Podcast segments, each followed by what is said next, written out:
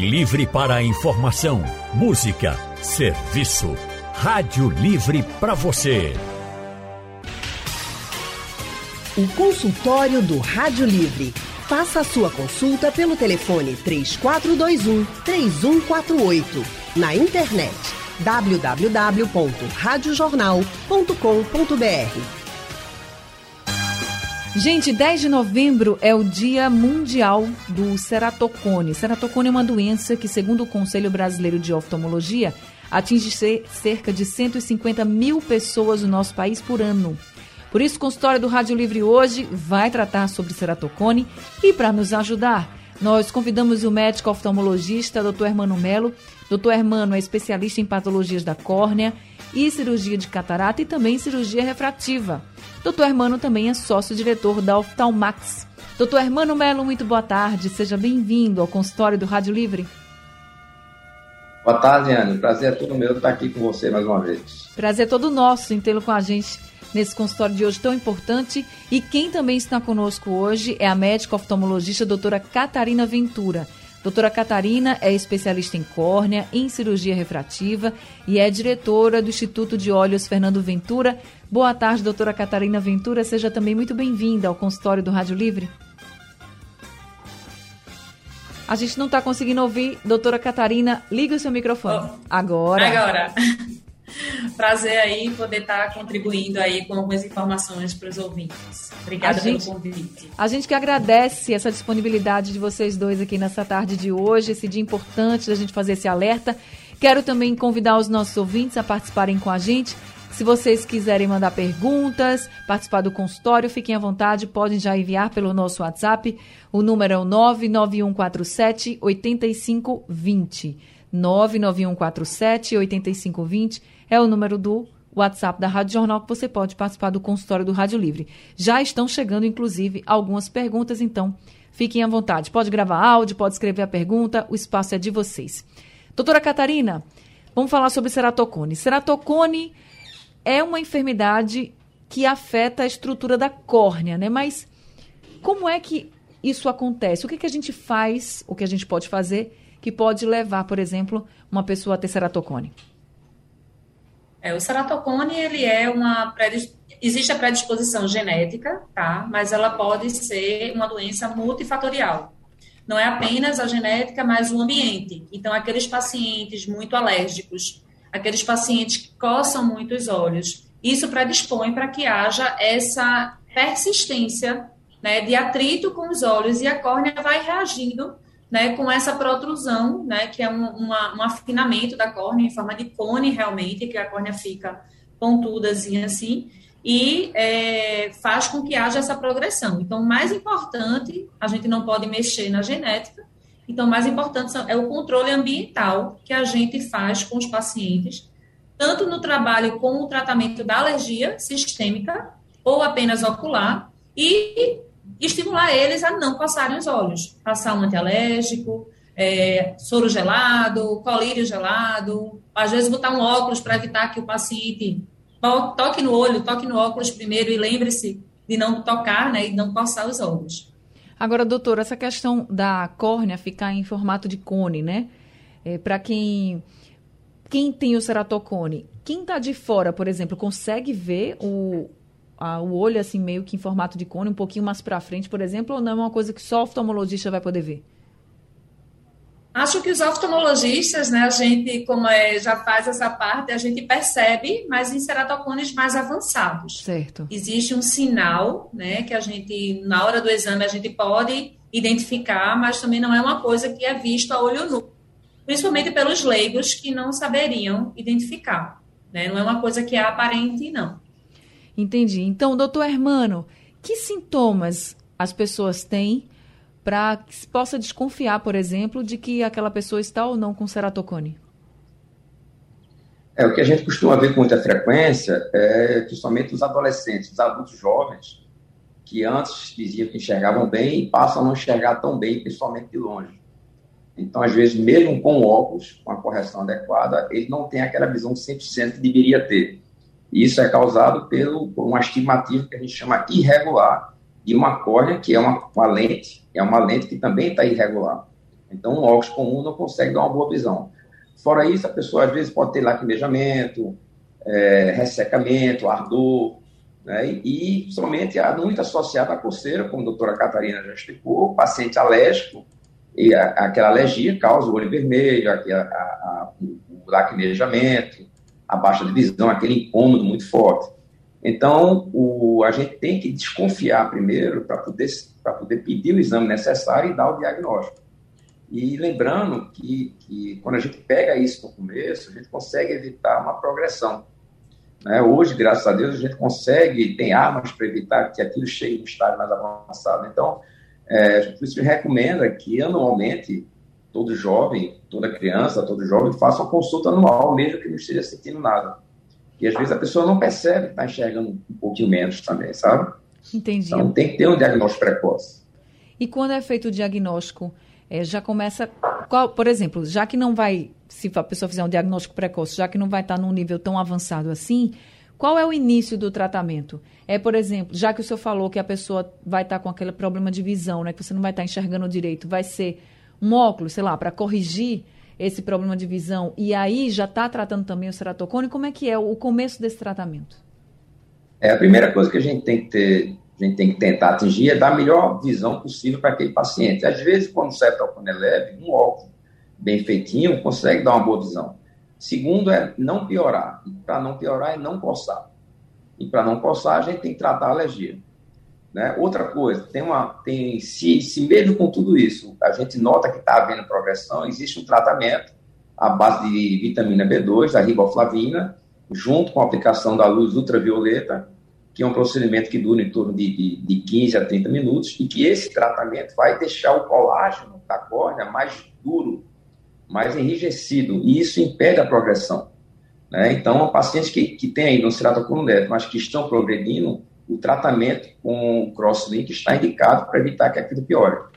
E tem alguns casos que já está mais avançado, e que a gente tem também a, a, a ferramenta do anel intraestromal, e a gente consegue diminuir aquele cone, diminuir aquela irregularidade, e com isso também entregar uma visão melhor. Então, tudo isso tem feito com que a gente tenha evitado chegar nos últimos estágios do ceratocone, que é o transplante de córnea, que é o que todo mundo quer evitar. Ô, doutor, e, então... e graças a Deus a gente tem tido sucesso nisso. Então é implantado, pode ser implantado um anel em alguns casos, é isso?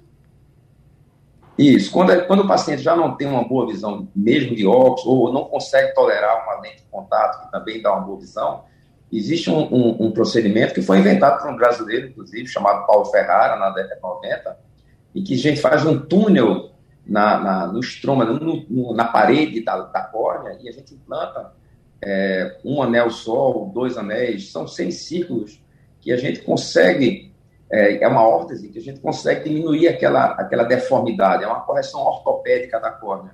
E quando a gente diminui essa, essa, essa córnea que está muito pontuda, ela fica menos pontuda, a gente paciente passa a enxergar melhor. Então, esses anéis também já existem há mais de 20 anos e eles evoluíram bastante. Então, o cálculo desses anéis, a forma de implantar, evoluiu muito. E isso é uma arma muito poderosa que a gente tem para dar uma visão melhor a quem já tem esse teratocone que prejudica a visão no dia a dia. Ô, doutora Catarina, no caso de uma cirurgia como essa, assim, a aceitação é boa normalmente ou tem gente que não consegue utilizar o anel? Não, a aceitação é boa. É, os pacientes, é, muitos deles, né, que já conhecem outros pacientes de ceratocone, já chegam até para a gente pedindo para fazer a cirurgia do anel. Então, a gente tem que. Eu, eu sempre gosto de, quando eu examino um paciente pela primeira vez, né, primeiro fazer de, desse jeito, como a irmã falou, seguindo esse protocolo. Né? Primeiro, realmente, o tratamento é óculos, depois a gente parte para a lente de contato, faz o acompanhamento a cada quatro, seis meses e vê a evolução. E daí a gente parte para o crosslinking, que seria tentar estabilizar. E o anel vem, é, na minha conduta, na maioria das vezes, para aqueles pacientes que realmente não toleram a lente, é, que é muito incômodo, a fotofobia, aquela dificuldade na luz, ou que tem uma diferença de grau muito grande. Então, às vezes, tem ceratocones mais avançados que ficam um olho com muito grau e o outro com menos. Então, a gente às vezes precisa do anel para dar esse ajuste e o paciente aceitar um óculos. Ou mesmo aquele paciente que não tolera o óculos, porque às vezes não dá realmente boa visão, não aguenta mais a lente e a gente faz para poder melhorar a qualidade de visão, realmente é um resultado muito bom, e ele poder suportar o óculos com um grau menor, com menos astigmatismo, com menos desconforto. É uma cirurgia tranquila, totalmente indolor, e você não sente o anel que fica por dentro da córnea. Você não vai perceber. Alguns pacientes podem perceber um, um halo é, é, noturno, né, da borda do anel, mas assim, eu acho que diante da queixa que ele já tem do ceratocone, que a visão à noite é muito ruim, a melhora com o anel eu acho que é um benefício. Agora, esse anel, uma vez colocado, ele precisa ficar sendo trocado ou não? Implantou, deu certo, não. fica? Implantou, deu certo, foi bem implantado. Ele fica aí até, enfim, até a sua vida inteira. Entendi. Tá? Mas é um procedimento que ele é, é removível. Ele é, você pode voltar atrás às vezes tem alguns pacientes ou que permanecem coçando o olho, que não seguem as recomendações, ou às vezes que até o ceratocone, mesmo com o anel, pode evoluir. E pode haver extrusão do anel. Então, existem alguns casos que a gente precisa remover com indicação médica. Ou aquele paciente que o, o, o, a sensação noturna do halo ele não aguentou. É, então, a gente não tem como prever isso. A maioria das vezes, os resultados, eles são realmente não tive nem, nenhum não, mas eu tive um ou dois que pediram para tirar, mas é, é, muito bem tolerado e o resultado é muito bom. O doutor Hermano, até adolescente pode fazer essa cirurgia ou pode ter indicação de fazer, já que o senhor falou que isso aparece mais ali na adolescência? Pode sim. E, é, tem casos que começam muito cedo, até na infância, e quando chega na adolescência, ele já está com ceratocone que está prejudicando bastante a visão. Então, é possível sim, a gente já implantou anel em crianças de 13, 14, 15 anos, sem menor problema. E uma coisa bacana do, do, do anel, que antigamente, quando a gente começou a fazer, o, a técnica era manual, ou seja, a gente fazia um túnelzinho manual na córnea para implantar o anel. E hoje a gente não usa mais essa técnica manual, a gente usa um laser. Então, com isso, a implantação ficou melhor, mais fácil, mais precisa. É tanto que tem pacientes que a gente plantou anel algum, há muito tempo atrás de maneira manual, que não ficou tão bom, que a gente está tirando e fazendo um novo anel com laser para melhorar. Então, o, o, o, essa cirurgia laser para implante anel veio trazer ainda melhores resultados do que a técnica manual antigamente. Então, isso dá mais segurança para o médico e a gente também começa a indicar mais cedo. Né? Um, um, uma criança de 13, 14, 15 anos já entende o que a gente diz e já colabora bastante e, e a gente consegue implantar um anel também nessa idade. Tá certo. A gente está recebendo aqui algumas perguntas de ouvintes, participação pelo nosso WhatsApp. O consultório do Rádio Livre hoje está falando sobre o ceratocone, que é uma doença ocular, gente, que acaba alterando a curvatura da córnea. Tem esse nome ceratocone justamente porque a córnea fica assim nesse formatinho de cone e prejudica muito a visão das pessoas. Isso pode já aparecer na infância, na adolescência, em qualquer fase da vida. E nós estamos conversando aqui com o médico oftalmologista Dr. Hermano Melo e também com a médica oftalmologista doutora Catarina Ventura, justamente falando sobre ceratocone. Doutor Hermano, é, segundo a Sociedade Brasileira de Oftalmologia, o ceratocone é uma das enfermidades, né? A ceratocone é uma das enfermidades que acabam sendo responsáveis aí pela maioria dos transplantes de córnea. Em que momento o senhor percebe assim, realmente agora é preciso um transplante? Assim, quando nada dá certo, a gente já falou aqui de óculos, a gente já falou de lentes, já falou do anel. A, essa questão da, do transplante da córnea é um recurso que vocês precisam utilizar quando nenhum outro dá certo ou já no começo vocês já percebem que não, essa pessoa vai precisar do transplante? É, o, o ceratocone a gente costuma dividir em quatro, quatro fases, né? Ceratocone grau 1, grau 2, grau 3 e grau, grau 4. O grau 4 é quando a córnea já está tão pontuda, já tem algumas cicatrizes, já está tão afinada que o anel não consegue dar jeito, que a lente de contato a gente não consegue adaptar, que o crosslink já não vai mais ser eficaz e esse paciente está com uma baixa visão importante. Nesse caso, é indicado o transplante, sim. Tem pacientes que chegam para a gente, infelizmente, já nesse estado. Não, graças a Deus não é a maioria, isso diminuiu muito. Antigamente a gente via muito mais. Antigamente também a gente não sabia o que é que piorava o ceratocone. Hoje a gente sabe. Então, isso cada vez é mais raro, mas ainda é uma, uma importante causa de transplante córnea. Agora, é importante ressaltar que a técnica a técnica de transplante também melhorou muito. Então, o transplante de córnea é, é um transplante que tem baixíssimo índice de, de, rejeição, baixíssimo índice de problema. Então, é um, é um, um transplante que dá um resultado ótimo, muito bom. Então, também não é coisa do outro mundo, não é para ninguém se apavorar que vai perder a visão porque vai fazer transplante. Não, o transplante hoje em dia tem vários centros que fazem transplantes em Recife, fazem muito bem e os resultados são excelentes. Mas, felizmente, a quantidade de pessoas que chegam nesse ponto tem diminuído bastante por conta desse trabalho de conscientização, trabalho de vocês, da imprensa, de sempre chamar atenção anualmente essas campanhas. Então, as pessoas estão tendo mais cuidado com suas crianças e seus jovens, porque isso começa lá logo cedo. Então, os pais estão, mais conscientes, todo mundo está mais consciente e a gente diminuiu muito o ceratocone grau 4. E é importante para quem ligou o rádio agora que uma das formas de prevenir o ceratocone é não coçar os olhos, porque o ato de coçar os olhos é o que provoca o ceratocone, uma das formas, né? Porque tem a questão genética, mas assim, você que tem muita alergia, por exemplo, e vive coçando o olho, a gente sabe, é difícil. Melhor ir tratar a alergia, tratar essa coceira no olho, do que ficar coçando, porque você corre o risco de ter ceratocone.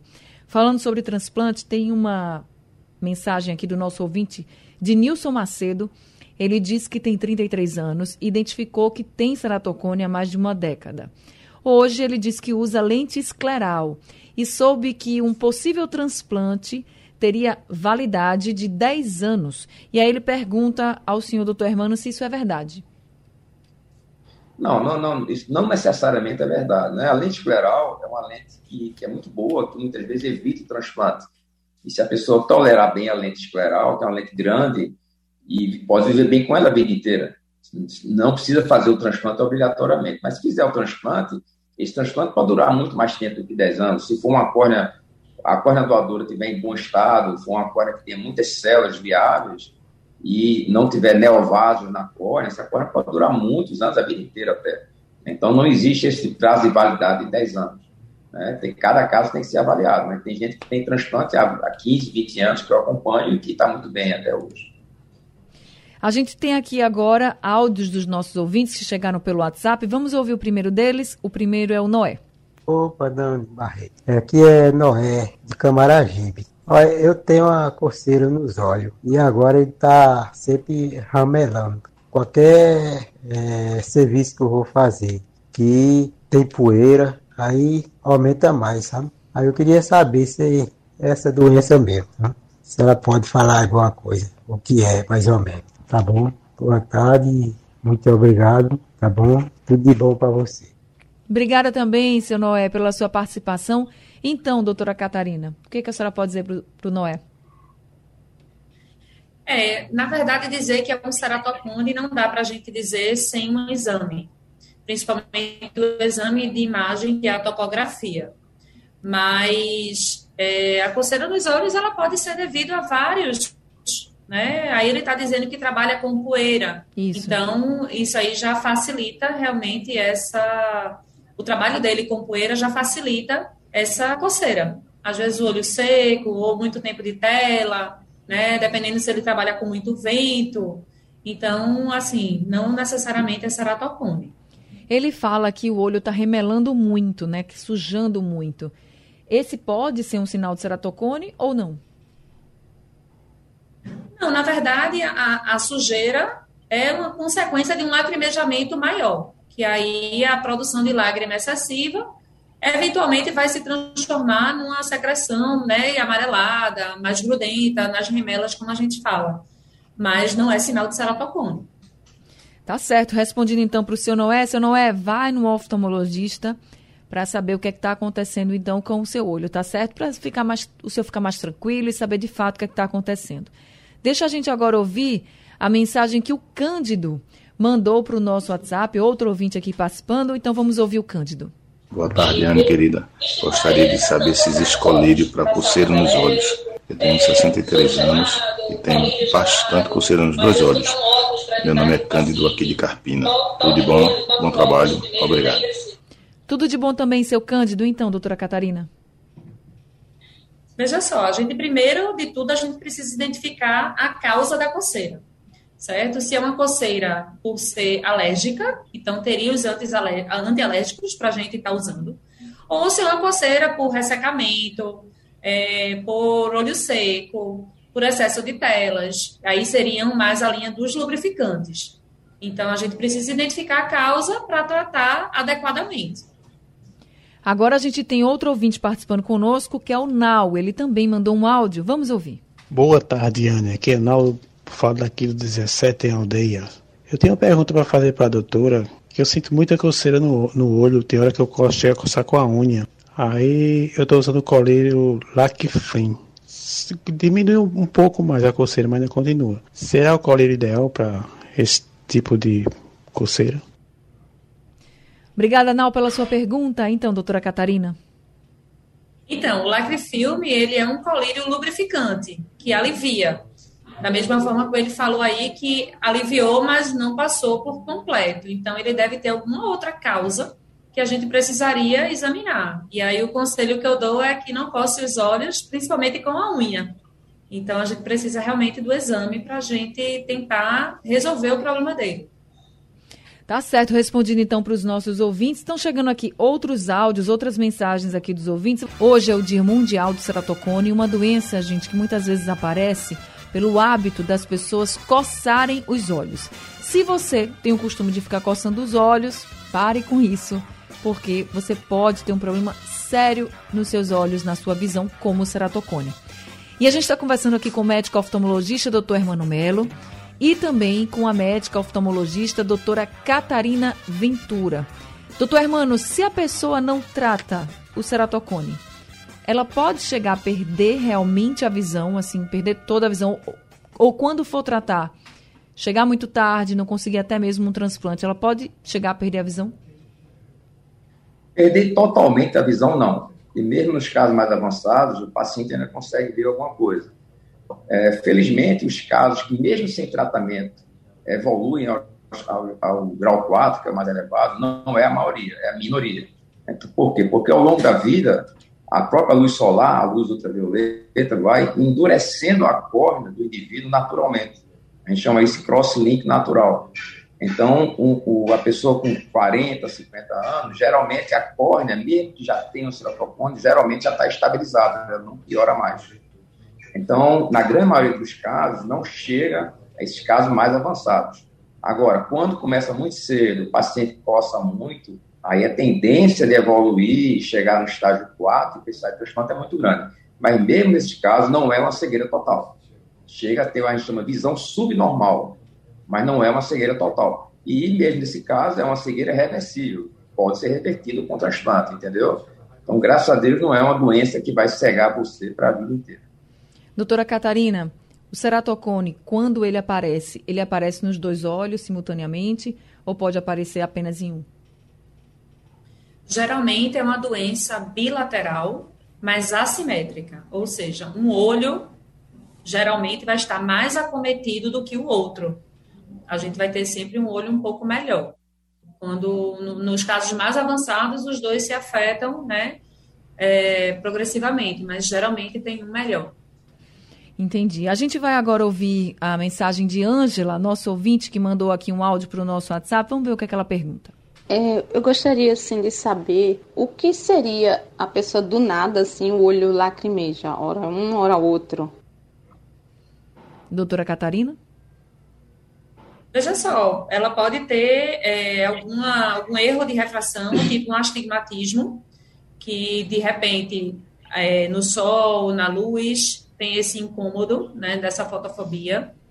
Às vezes pode ser um olho seco, que de repente é, a gente tem o tempo da lágrima no olho, que quando ele rompe, vai dar algumas pontadas, que o paciente relata como se fosse uma dor infurada, e isso ocasiona o ressecamento.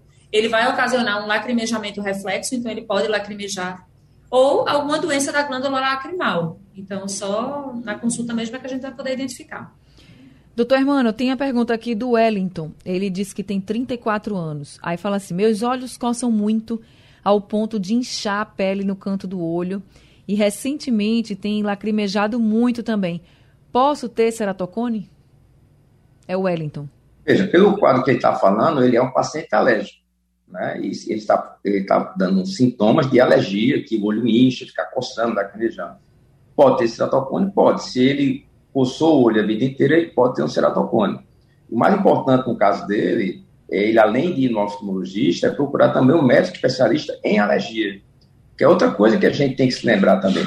Porque não adianta só você tratar o olho, tratar um colírio para parar de coçar, mas se ele continua no ambiente alérgico, se ele é um paciente alérgico que está no ambiente alérgico, aquele estímulo ambiental vai continuar acontecendo. Então, a gente vai estar enxugando gelo, a gente trata, passa colírio, daqui a pouco ele está novamente, um olho coçando novamente, porque o ambiente dele está provocando aquela alergia. Então, às vezes, um médico especialista em alergia consegue, através de testes, identificar qual o fator que piora aquele quadro. E, às vezes, com, com antialérgico via oral, mudando o ambiente, mudando o lençol, mudando o travesseiro, limpando o ar-condicionado, já consegue aliviar aquele quadro alérgico.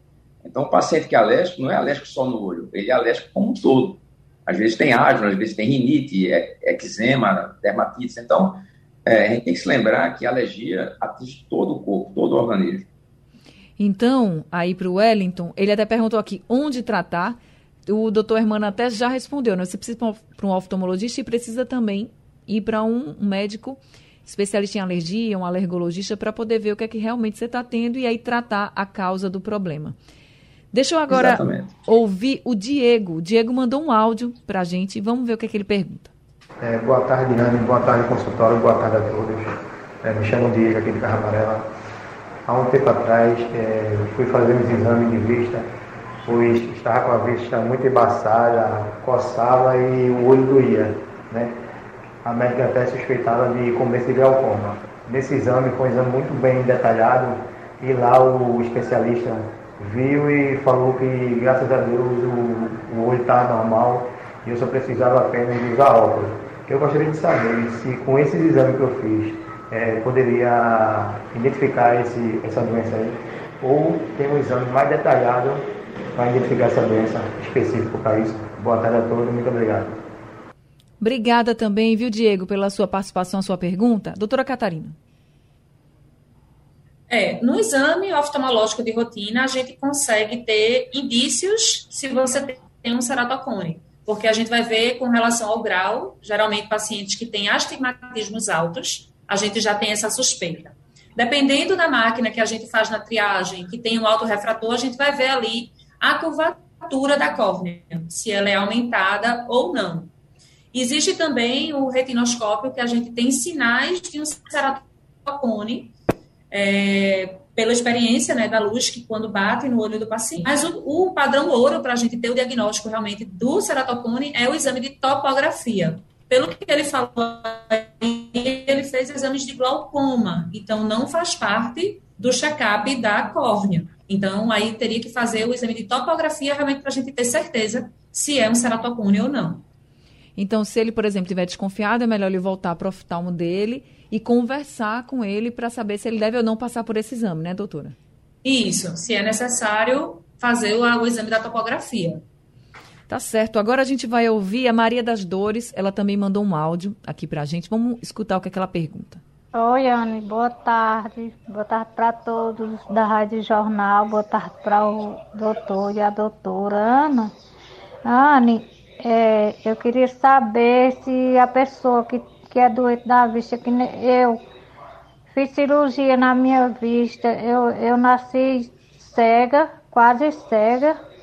Aos 14 anos de idade, eu fiz uma cirurgia, aí fiquei enxergando, mas não assim para ler, para escrever. Aí agora eu já estou com 51 anos Aí eu sinto muita dificuldade na vista, sinto, sinto uma zoada na cabeça, ou é nos ouvidos. Aí o povo diz que tem tudo a ver com, com a vista, uma, tem tudo a ver com a vista. Aí eu queria saber dos médicos se a pessoa é, que já nasce doente da vista, assim que nem eu, e, e, até ao longo da vida é doente, eu não ando sozinha, eu não sei ler, não sei escrever. Tem um bocado de coisa que eu não. Meu celular tem aplicativo para falar quem liga, quem manda mensagem. Aí eu queria saber do doutor aí se a vista da gente provoca alguma doença na cabeça da gente. Boa tarde e um abraço para todos. Estou sempre ouvindo aqui no Cerro Turubu, município de Petrolina. Um abraço para a senhora, Dona Maria das Dores, e para todo mundo aí de Petrolina, viu? Obrigada pela sua participação com a gente. Doutor Hermano, o senhor pode ajudar a Dona Maria das Dores? É, a história dela é uma história bem dramática, né? Digamos assim, que já nasceu com alguma doença ocular, a gente não sabe qual foi, fez cirurgia, conseguiu recuperar alguma coisa, que já é uma coisa boa, mas ela deve ter o que a gente chama de visão subnormal, ou seja, aquela visão que que não consegue atingir o 100% de visão, mesmo com óculos. Então, é muito difícil você recuperar uma visão que já nasceu com algum problema mais grave. É extremamente difícil. Então, assim, eu acho que podem surgir outras doenças com a idade, a catarata, principalmente, o glaucoma. Então, ela tem que ter cuidado para que outras doenças que vêm com a idade não, não a prejudiquem ainda mais, entendeu? Então, acho que o principal aí, no caso dela, seria preservar o que ela tem tentar melhorar o que for possível. Existem médicos que cuidam disso, que a gente chama de visão subnormal, e evitar que novas doenças venham a piorar ainda mais o quadro dela. Mas, é, provavelmente, aquilo que ela já nasceu perdido não consegue recuperar. É claro que eu não sei o que foi, mas pela história dela a gente pode falar isso. Tá certo. Agora, doutor Hermano, tem algum tratamento, no caso do ceratocone, assim, tem algum tratamento que possa, quando vocês vêm, além do anel, né, que o senhor disse que coloca, e que já é um, um tratamento consolidado e que vem até melhorando a forma né, de vocês fazerem, enfim, inovando mais ainda nesse tratamento, mas tem algum outro que possa aumentar a resistência dessa córnea dos pacientes que já tem até uma predisposição a ter ceratocone? É, o tratamento que aumenta a resistência da córnea é o crosslink, né, que a gente falou no começo, que é a vitamina B2 junto com a luz ultravioleta. Existem algumas pesquisas em alguns países em que se, que se utiliza laser para tentar melhorar essa curvatura da córnea. Só que isso é um tratamento ainda não aceito pela comunidade científica como algo benéfico, que tem alguns riscos associados. Então, isso é considerado experimental aqui no Brasil. Então, a gente não faz. Mas talvez no futuro, se isso evoluir, pode haver algum tipo de, de tratamento em relação a isso. Mas, por enquanto, não. Por enquanto, a arma que a gente tem são as lentes de contato especiais, lentes esferais, o crosslink, o anel de Ferrara, o óculos e o transplante de córnea. A gente, tem, a gente tem muita coisa. 20 anos atrás a gente não tinha quase nada. Verdade. Então hoje a gente tem muita coisa e dá para a gente conduzir bem a maioria dos casos. Essa lista de transplante de córnea, doutora, Fernanda, doutora Catarina, é alta, é grande? Não, atualmente a lista está é, tá mais reduzida, né? Deu uma uma estancada aí por causa da pandemia, né? Então reduziu as doações, mas a lista estava zerada. Então, precisando de um transplante não demoraria, era só a questão de burocracia mesmo, e tínhamos córneas disponíveis. Eu não sei exatamente como está agora a, a lista e pela pandemia, né? Eu não sei quanto tempo de espera, mas também não é uma lista grande. Quando eu comecei a residência, é, a gente esperava cinco anos por uma lista, uma lista de transplante. Então, assim, às vezes a gente viu um problema e já escrevia o paciente, porque caso ele precisasse, como demorava cinco anos, ele já estava ali com, na vaga. Mas hoje não, hoje a gente consegue colocar na necessidade mesmo e não tem uma grande fila de espera, não. Não que ninguém queira, né? A, a pessoa não quer passar pelo transplante, né? Mas é sempre bom também saber, até para vocês entenderem um pouco dessa realidade de uma doença que ela é grave, ela tem tratamento, mas ela pode realmente agravar e chegar a esse ponto de precisar de um transplante. E a prevenção, é, doutor o que é O que é interessante também nessa lista de transplante é que ela é uma lista única, tá? Não existe, ah, se eu pagar, eu vou fazer mais rápido. Não, é uma fila única, então, paciente SUS, paciente particular, convênio, né, segue a, a lista de prioridades e da inscrição na fila. E, doutor Hermano, a prevenção para ceratocone é não coçar os olhos. Só isso? É o principal. Esse é o principal. Porque é, tem um professor muito bom na França, Gatner, que diz que se não coçar, não tem cone. É, isso é uma coisa ainda meio duvidosa, mas, como exemplo, a gente pode dizer que tem pacientes que desenvolvem ceratocone em um olho só, porque não é só o coçar. Tem um caso de paciente escrito na literatura, mais de um até, em que o paciente dorme por cima de um olho com um travesseiro, só de um lado, a vida inteira, e desenvolveu o ceratocone só nesse olho por conta desse travesseiro durante a noite. Quer dizer, nem, ele nem tem alergia, nem coça o olho. Mas só o fato de dormir por cima do travesseiro durante anos, ele desenvolveu o ceratocone em apenas um olho. Então você vê que não é o, o, quando eu falo coçar, é o trauma. O trauma mecânico. Tem gente que não tem alergia, mas tem mania de coçar o olho. É verdade. Então, o trauma mecânico, seja ele qual for, pode levar ao ceratocone. Doutor Hermano Melo, muito obrigada por esse consultório de hoje. Mais uma vez estou aqui trazendo muita informação e orientação para os nossos ouvintes. Muito obrigada, viu?